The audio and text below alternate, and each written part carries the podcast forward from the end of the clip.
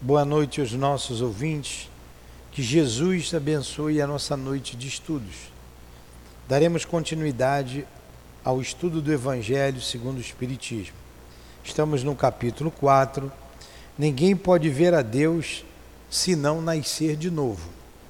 Item 1. A Maiara vai ler e vai fazer a prece. Por favor.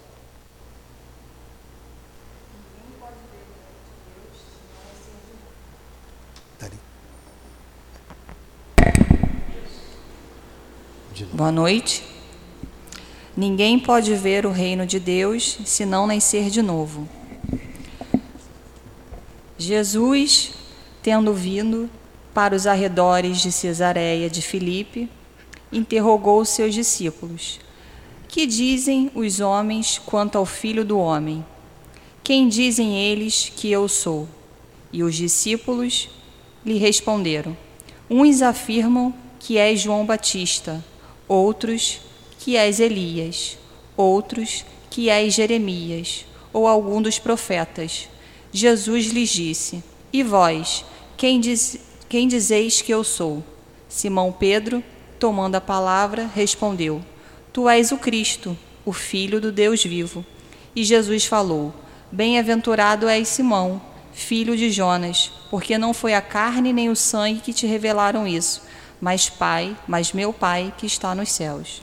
Mateus capítulo 16.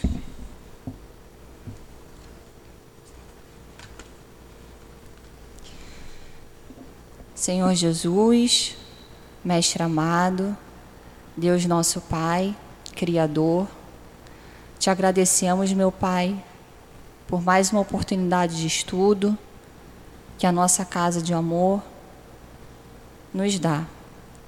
Pedimos, Senhor, que as suas vibrações amorosas, a sua luz nos envolva, para que possamos aprender mais do seu Evangelho.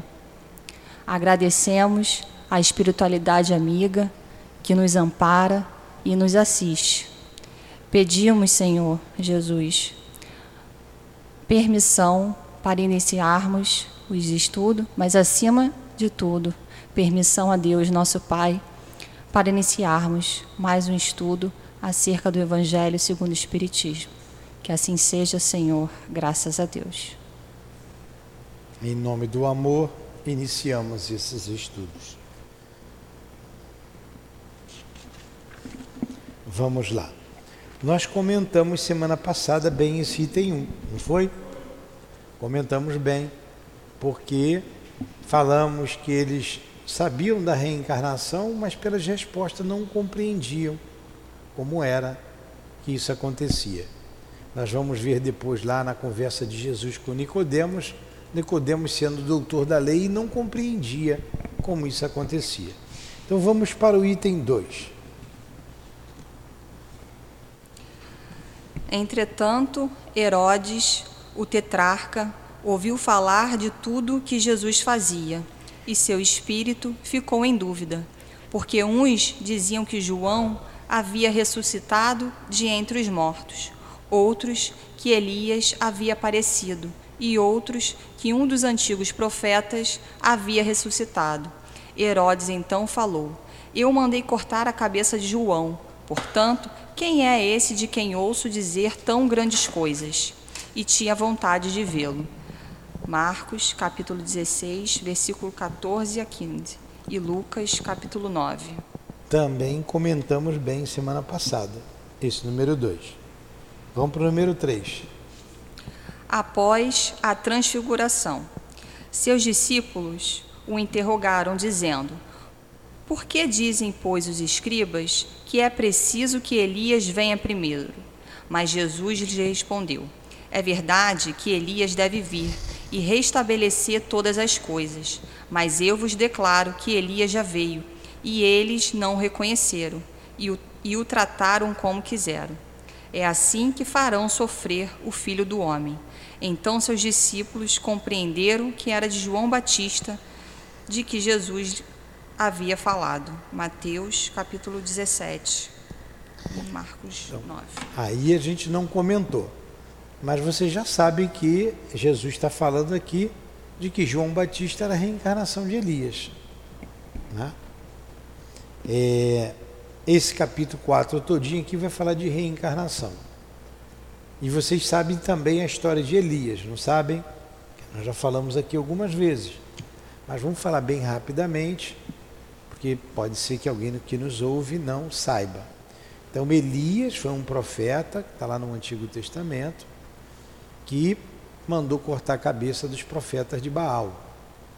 Baal era um deus que um grupo adorava, um deus da riqueza, um deus da sensualidade. E eram mais de 400 esses, esses seguidores de Baal. E Elias fez lá uma, uma, um trato com eles, porque Elias acreditava no Deus único. E fez um trato que, se o Deus único ouvisse as suas preces, o Deus único, o Deus de Elias, era o verdadeiro Deus. Se fosse Baal, o verdadeiro Deus seria o que eles profetizavam. Então mandou fazer uma fogueira e eles iam orar para que a fogueira fosse acesa. E assim começou com os profetas de Baal, eles oravam, oravam, não aconteceu nada, a fogueira não acendeu. Depois Elias manda jogar água na fogueira, cava uma vala em torno para a água não escorrer, ele ora e a fogueira acende. Então ele mandou cortar a cabeça dos, de, dos profetas todos. A rainha daquele lugar, quando, quando chegou e soube, ficou danada e foi atrás do Elias. Elias se mandou com medo de morrer.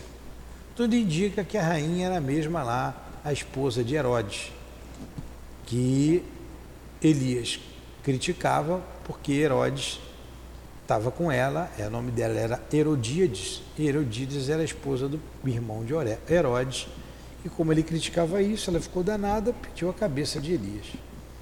Agora pergunta: como é que Elias pegou fogo na fogueira, Carlos? Ele pediu a Deus e Deus jogou um raio, como é que foi? Vendo? A gente repete a história, sempre tem alguém que não sabe. Luciana, como é que a fogueira pegou fogo, Luciana? Rezou, tinha uma fé grande, Senhor, derrama. Vocês sabem como eu aprendi isso aqui? Eu estava aqui, ficou com um pauzinho lá esquentando. Eu estava aqui falando sobre isso e veio na cabeça a inspiração. Eu agradeci muito. Elias era médium, pirotécnico. Já ouviu falar da pirotecnia? Ele era médium e ele sabia que ele podia botar fogo na fogueira, ele já sabia. Ele, médium de efeitos físicos. Eu já contei aqui também que tinha um menino, aí você vai lembrar, eu não sei se era ali, botava fogo no ladrilho, na cortina, no prédio, até que o, o, a vizinhança pediu para a família sair dali. Quando ele se aborrecia, ele tacava fogo em tudo. E Elias tinha esse fluido, o fluido elétrico, o fluido magnético, o, o fluido é o mesmo fluido, é o mesmo princípio que está ali no perispírito. E por eh, ações desse espírito, ele desenvolve algumas propriedades desses fluidos. Tem gente que dá choque, mas dá choque igual você bota o dedo na tomada. E tem gente que toca fogo. Era o caso de Elias. Aí fica, aí fica entendimento, né? É a mesma. Porque João mandou cortar a cabeça dos outros, cortaram a dele. Por isso.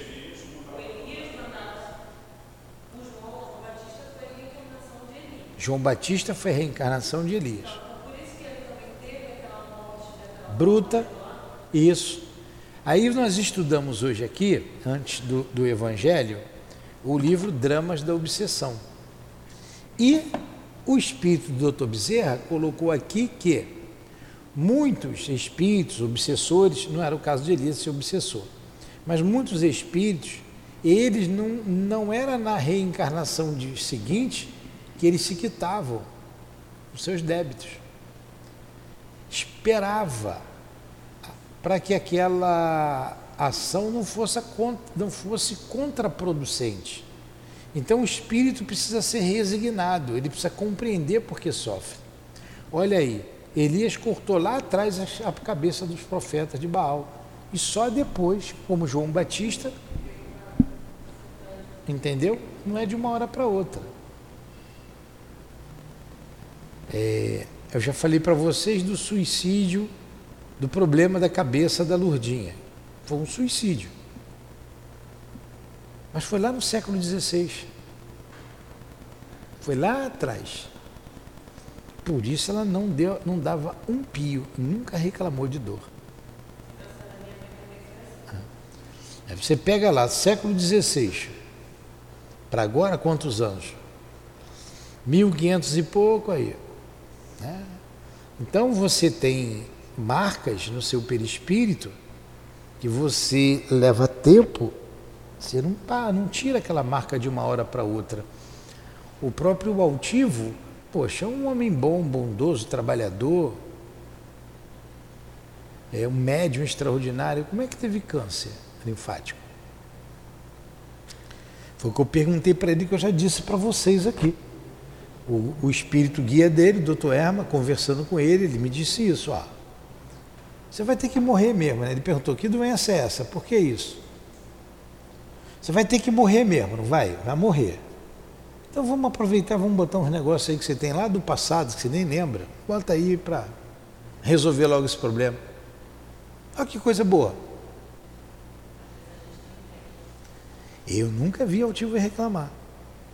Ele estava com a boca sangrando, cheio de sangue na boca e trabalhando. É, a gente, né, dependendo da consciência de cada um, eu peço a Deus, pode, Senhor, já sei, já joga logo o que tem que jogar aqui nas minhas costas, só me ajuda. Não me deixa cair. A gente já tem consciência, está no trabalho. Vai morrer, leva logo um. Leva, traz logo uma, uma carga para você se livrar, né? Limpa o perispírito de uma vez. Me ajuda. Foi assim que aconteceu com Elias. Um profeta Jesus se refere a Elias né, como filho de mulher, não há maior do que ele na terra. Mas no reino dos céus ele é o menor. Olha a grandiosidade de João Batista. E morreu degolado. Mas naquela época, agora, Jesus não tinha expiação. Porque muitos vão pensar, por que, que Jesus morreu crucificado? Ele morreu crucificado pela maldade dos homens, a crueldade dos homens. Ele não devia nada. Jesus não reencarnou na terra. Ele encarnou. Ele veio por amor, ele veio por missão.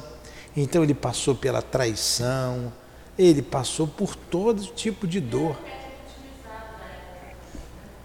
Foi, e, e um método crudelíssimo, que o orgulho dos sacerdotes fez ele sofrer. Puro orgulho. Quem é esse que está dizendo que é mais do que ele? Vai acabar com a gente, ó. vai acabar com o nosso negócio. Vamos eliminá-lo. E lutar contra o sistema é perigoso, né?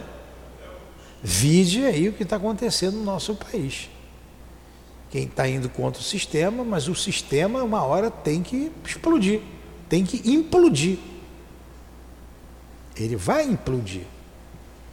Vai chegar a hora que vai implodir o sistema daqui e do mundo inteiro, que está causando mal e impedindo o progresso da humanidade. Deus sabe de tudo. Deus sabe de tudo. É confiar em Deus. Entendeu? Pergunta, question, comentário. Você está aí agora para você comentar, explicar. A gente tem a coisa para pagar, né? Nossa. Não, nós estamos aqui para progredir. O pagamento da dívida faz parte do pacote. A carinha dela de desânimo. Dá até um. Ah, vamos embora. É. é.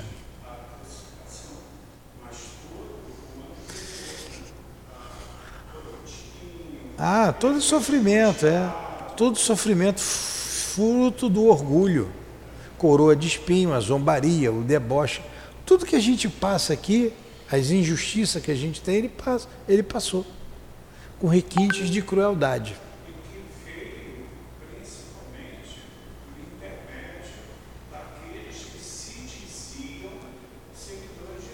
É, exatamente. Mas o que foi que os cristãos fizeram depois? Quantas mortes, quantos crimes, assassinatos, torturas em nome de Deus? O que a gente tem perseguição até hoje. As guerras santas. Até hoje. Vamos lá. Ressurreição e reencarnação. Número 4. A reencarnação fazia parte dos dogmas judeus sob o nome de ressurreição. Só os saduceus, que pensavam que com a morte tudo se acabava, não acreditavam nela. As ideias dos judeus sobre esse ponto, assim como sobre muitos outros, não estavam claramente definidas, porque eles só possuíam noções vagas e incompletas sobre a alma e sua ligação com o corpo. Eles acreditavam que um homem que morreu podia reviver sem compreenderem com precisão a maneira pela qual esse fato podia ocorrer, e designavam pelo nome de ressurreição o que o Espiritismo chama, mais acertadamente, de reencarnação. Efetivamente, a ressurreição faz supor o retorno à vida do corpo que morreu, o que a ciência demonstra ser materialmente impossível principalmente quando os elementos desse corpo já foram há muito tempo dispersos e absorvidos.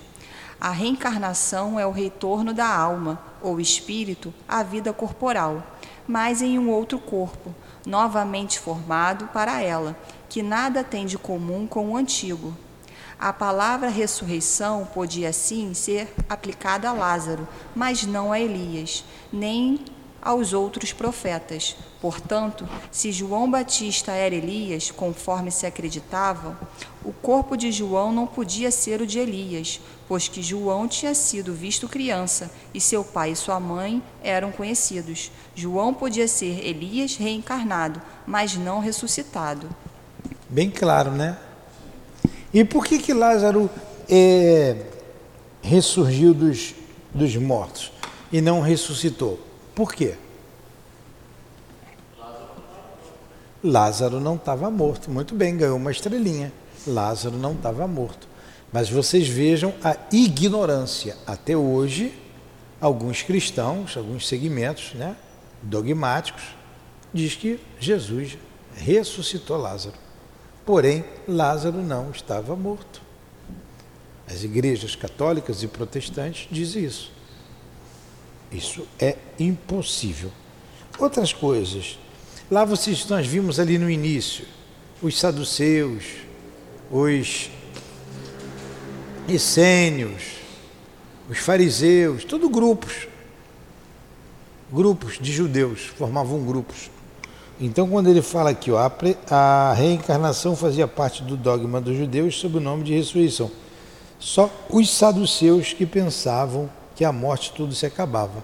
Os saduceus eram um grupo de materialistas, não acreditava na alma, na existência da alma.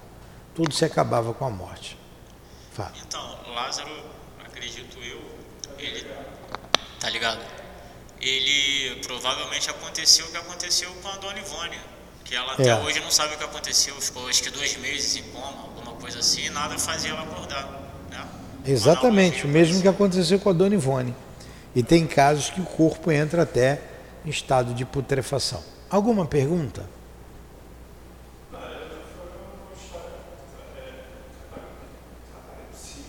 É, catalepsia, letargia. É letargia. É. Número 5.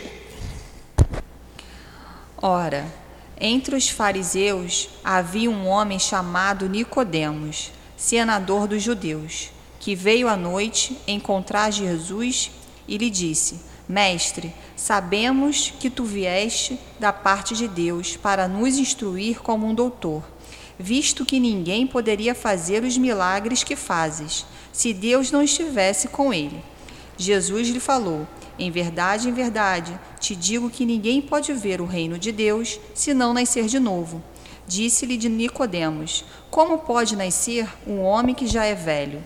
Ele pode tornar a entrar no ventre de sua mãe para nascer uma segunda vez?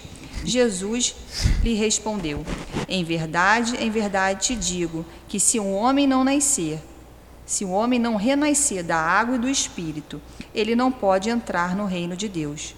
O que nasceu da carne é carne, o que nasceu do espírito é espírito. Não te admires de que eu tenha dito que é preciso que nasças de novo. O espírito sopra onde quer e ouves a sua voz, mas tu não sabes de onde ele vem nem para onde vai. O mesmo ocorre com todo homem que é nascido do espírito. Nicodemos lhe perguntou: Como isso pode acontecer?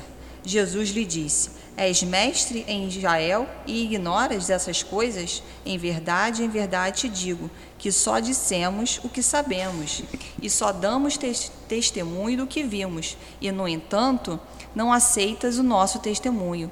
Mas se tu não crês quando te falo das coisas da terra, como acreditarás quando te falar das coisas do céu? João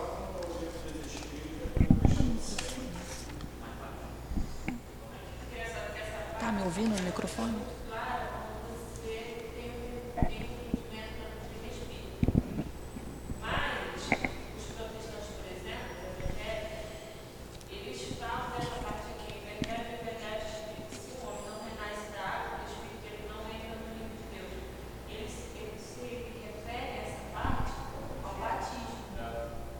É, então vamos lá, tem que falar no microfone.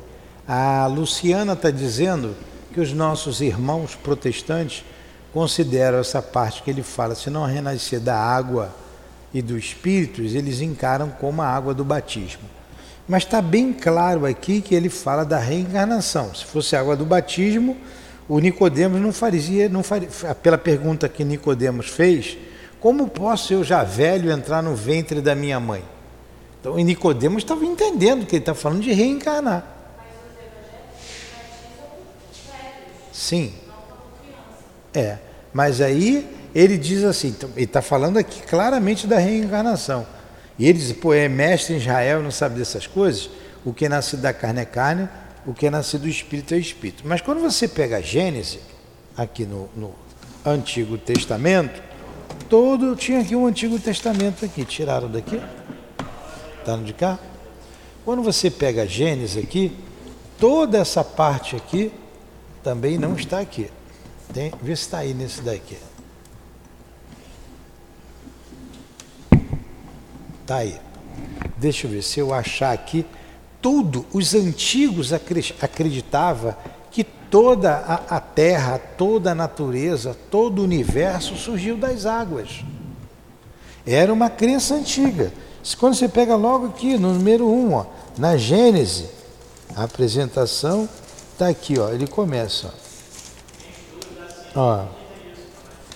Vamos ver, eu vou pegar um pedacinho. A origem do mundo. A origem do mundo, número 1, um, está na Gênesis. Ó. No princípio, Deus criou o céu e a terra. A terra estava deserta e vazia as trevas cobriam o oceano e um vento impetuoso soprava sobre as águas. Daqui para frente, são várias páginas, eu não vou ler aqui. Tudo surge das águas. Tudo surge das águas. Ó.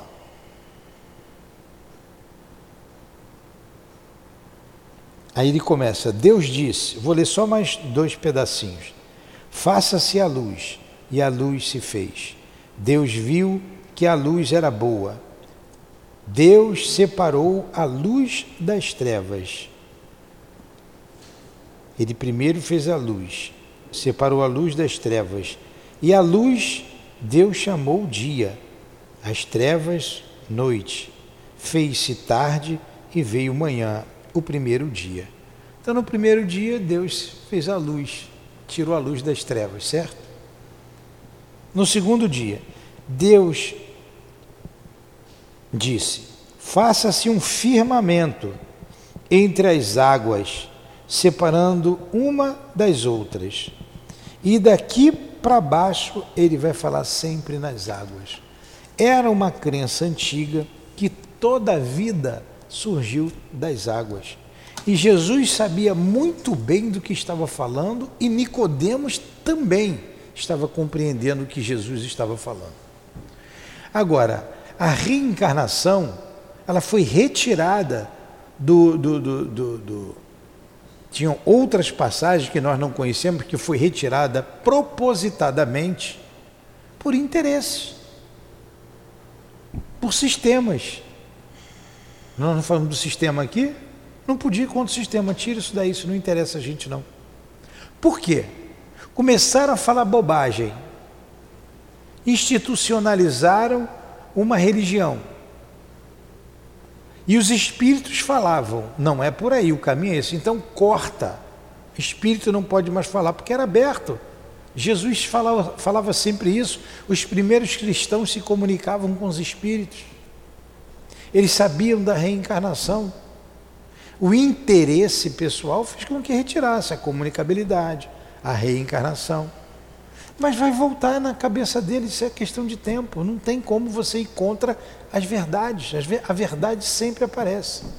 Pode levar mil anos, vai aparecer. E acreditando ou não acreditando, interpretando de um jeito ou não interpretando, ele está falando da reencarnação. Nós sabemos disso. Isso aqui importa. Se o vizinho não sabe e não quer saber, é problema do vizinho. Um dia ele vai entender. Se ele acredita que acaba tudo com a morte, que, não, que tudo é matéria, o problema é dele também. Nós estamos transmitindo isso aqui para o mundo inteiro. Ouve quem quer. Quem não quer, desliga, muda de canal, não assiste. É raciocínio lógico. Porque sem a, primeiro, sem a imortalidade da alma e a, in, a, a, a conservação da, da, da, do pensamento, né? o espírito não morre e mantém a sua individualidade. Sem isso você não vai entender a pena futura. E sem reencarnação você não vai entender justiça de Deus. Não tem como entender justiça sem entender reencarnação. E quantos fatos comprovam a reencarnação? Só que tem gente que tem ouvido, mas não escuta, vê, mas não enxerga. O que, que a gente pode fazer? Entendeu? Deixa ele batizar lá. É lógico, é óbvio. Então eu sou um criminoso, eu estou com 64 anos. Sou um bandido, fiz bobagem a vida inteira. Estuprei, matei, roubei, trafiquei. O que mais que eu fiz? e outras coisas mais.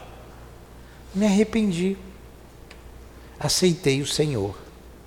Eu vou para a igreja. Se arrependeu, me arrependi. Bota minha cabeça lá, jogam a água, teus pecados estão perdoados. Sou nova criatura. Vem cá, eu, eu fiz foi com ela. O que a sociedade, o mal que eu fiz à sociedade, fica por isso mesmo? Fica por isso mesmo? Uma água vai me libertar de tudo, vai me absorver de tudo? Um homem que está ali por trás de, uma, de, uma, de um título qualquer, muitas vezes sem caráter, tem autonomia de perdoar ou me condenar? É ele que fala com Deus direto?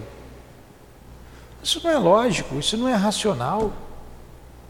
Está aqui, ó, no Evangelho, nós lemos aqui. Fé inabalável é aquela que encara frente a frente a razão em todas as épocas da, da, da humanidade. Isso não é racional. Isso não é crível de um raciocínio lógico. Tá? É, assim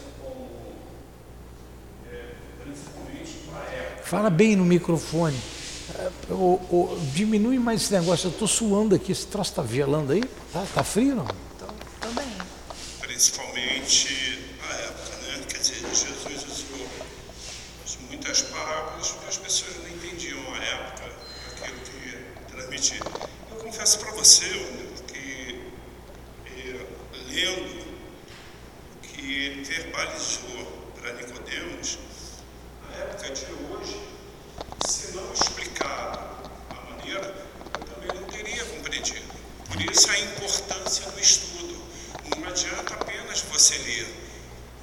Tem que compreender. É, você tanto fala não adianta você estar em casa apenas lendo, né? E vai falar, não, eu posso ler 300 É. vezes daqui e não entender. Mas o, o Carlos, na época isso aqui foi muito bem entendido, muito bem compreendido, muito mais claramente do que hoje. Muito mais na época. Porque eles sabiam do que Jesus estava falando.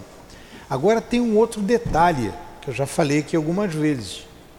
Jesus falava em aramaico.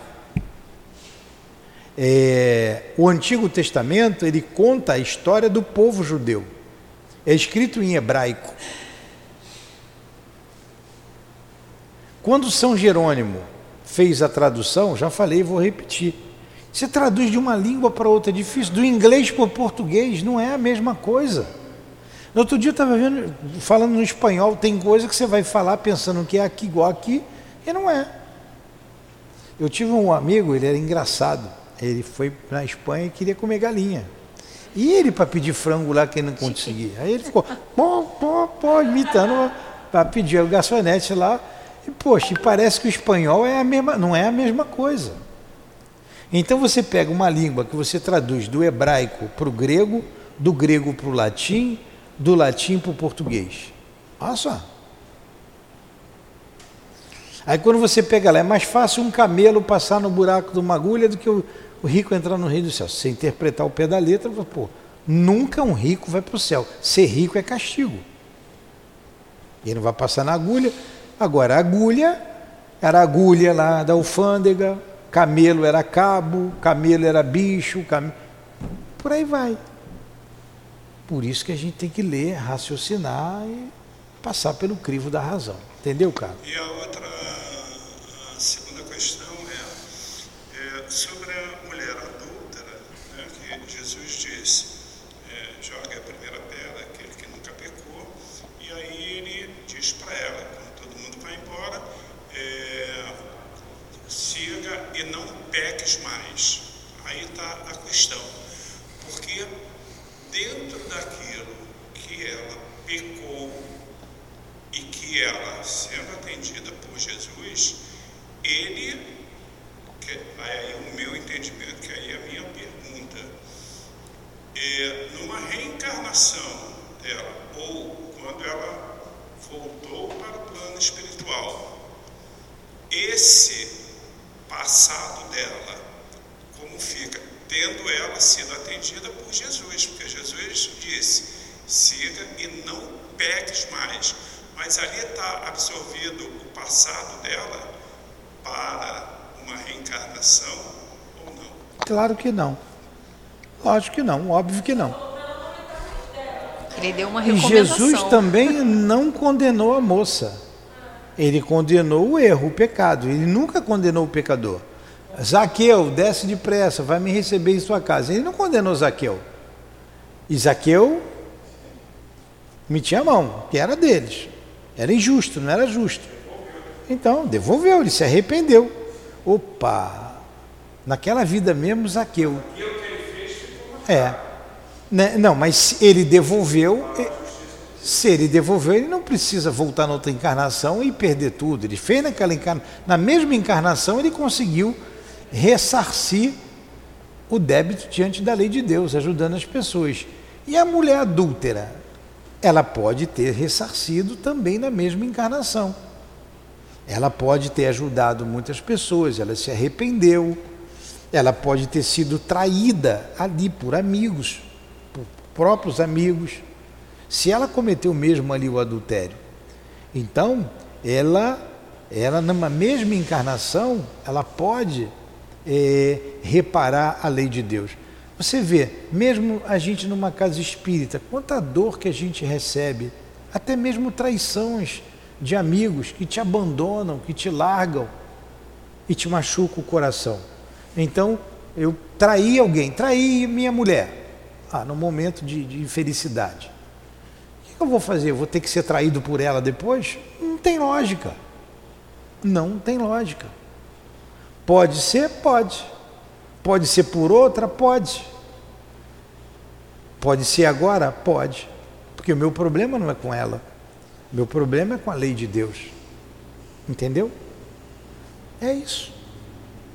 É você entender a lei de Deus e tocar. Você vê Paulo de Tarso. Paulo de Tarso mandou apedrejar Estevão. Paulo de Tarso perseguia cristão. Ele é novo, rapaz, forte, saudável, profundo conhecedor da lei.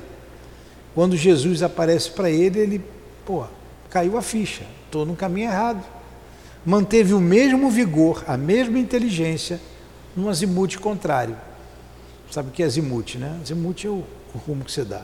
Você pegar uma bússola, vou seguir tal azimute, 30. Botar o 30. Então, é, Paulo de Tarso foi apedrejado, foi dado como morto, só que ele não tinha morrido. Foi jogado até no lixo. Nem matava e jogava no lixo, né? Foram lá, tiraram ele, levaram ele correndo, conseguiu, ele era muito forte, conseguiu se recuperar. Quem que vai botar o dedo na cara de Paulo? Ele passou pela mesma coisa que Estevão passou, que ele fez passar o outro. Quantas traições, quantas dores. Então, nós, estou abrindo aqui um pouquinho pela sua pergunta, até você está perguntando até coisas lá da frente. Nós é, nos arrependemos, podemos nos arrepender aqui no mundo carnal, podemos nos arrepender no mundo espiritual. Nós espiamos, vamos espiar o mal que a gente fez. Eu posso espiar aqui, eu posso espiar no mundo espiritual. E nós temos depois que reparar o mal feito. Eu só reparo o mal aqui no mundo carnal. Todos os males que eu cometi nessa vida, que eu tenho consciência, eu posso reparar agora. Para que, que eu vou morrer? Para me arrepender? Para reencarnar? Para voltar e pagar aquilo? Meu Deus, manda conta. Eu quero pagar vista. Estou aqui agora, me ajuda. Quantas crianças tem aqui para a gente ajudar? Quantas mães, quantos trabalhos de cura, de desobsessão. Eu roubei, eu tirei do outro, eu tirei o que não era meu, eu tirei dinheiro do outro. Poxa, tem aqui toda semana a possibilidade de fazer compra, de comprar pão, de comprar feijão, de dar uma cesta básica, de buscar o pão. Eu roubei, mas eu não tenho dinheiro para devolver. Poxa, eu vou trabalhar, eu vou ajudar a fazer a comida, vou fazer alguma coisa. E Deus vai fazer com que a lei de Deus, que nesta encarnação, eu arrependido do que fiz, ele me dê possibilidade de reparar o mal que eu causei a outro. Sentir a mesma dor que eu fiz o outro sentir.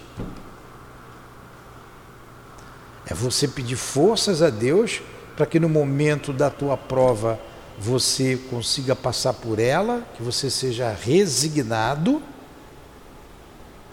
porque ela virá. Que barulho? Não de futebol, né? Ela virá. Pode vir. Você quer que ela venha agora? Vamos embora. A gente não tem um ditado que diz: aqui se faz, aqui se paga? Gente, eu digo sempre que nós estamos com a faca, o queijo e a goiabada na mão. Tá tudo, a gente já conhece, está aprofundando ainda mais o conhecimento, tem o trabalho para se reparar o que foi feito. É só ter coragem. Quantas coisas nós estamos recuperando, evangelizando as crianças? É fácil evangelizar? É fácil montar uma aula daquela?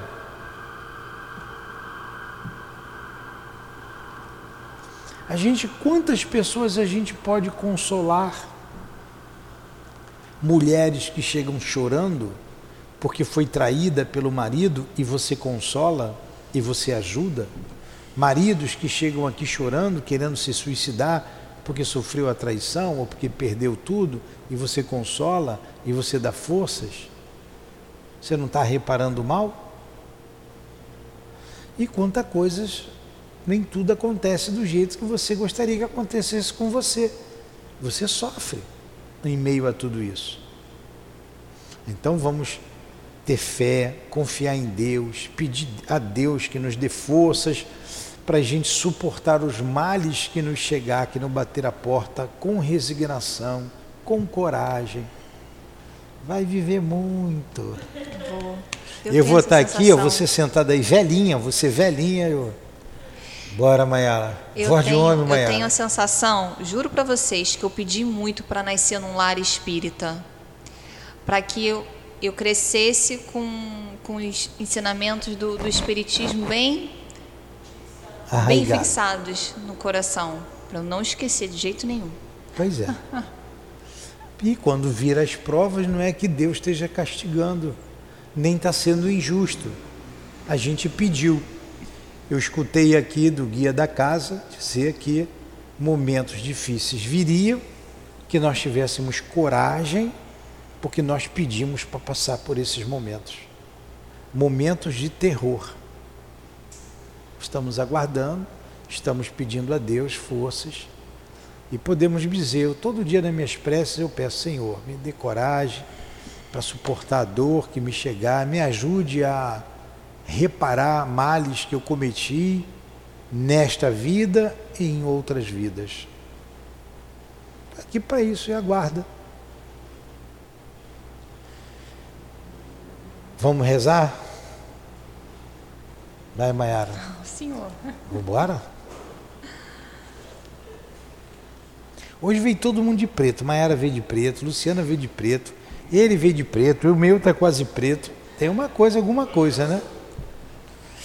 Vamos lá, Maera, eu continuo. Tá. Vai lá.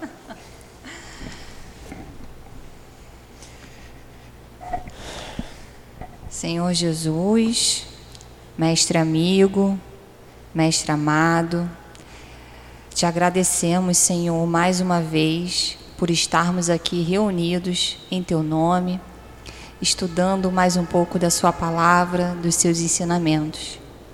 Te pedimos, Senhor, nos ajude, nos ajude na prática do bem, nos ajude a sermos pessoas melhores, mais simples, mais humildes, mais caridosas.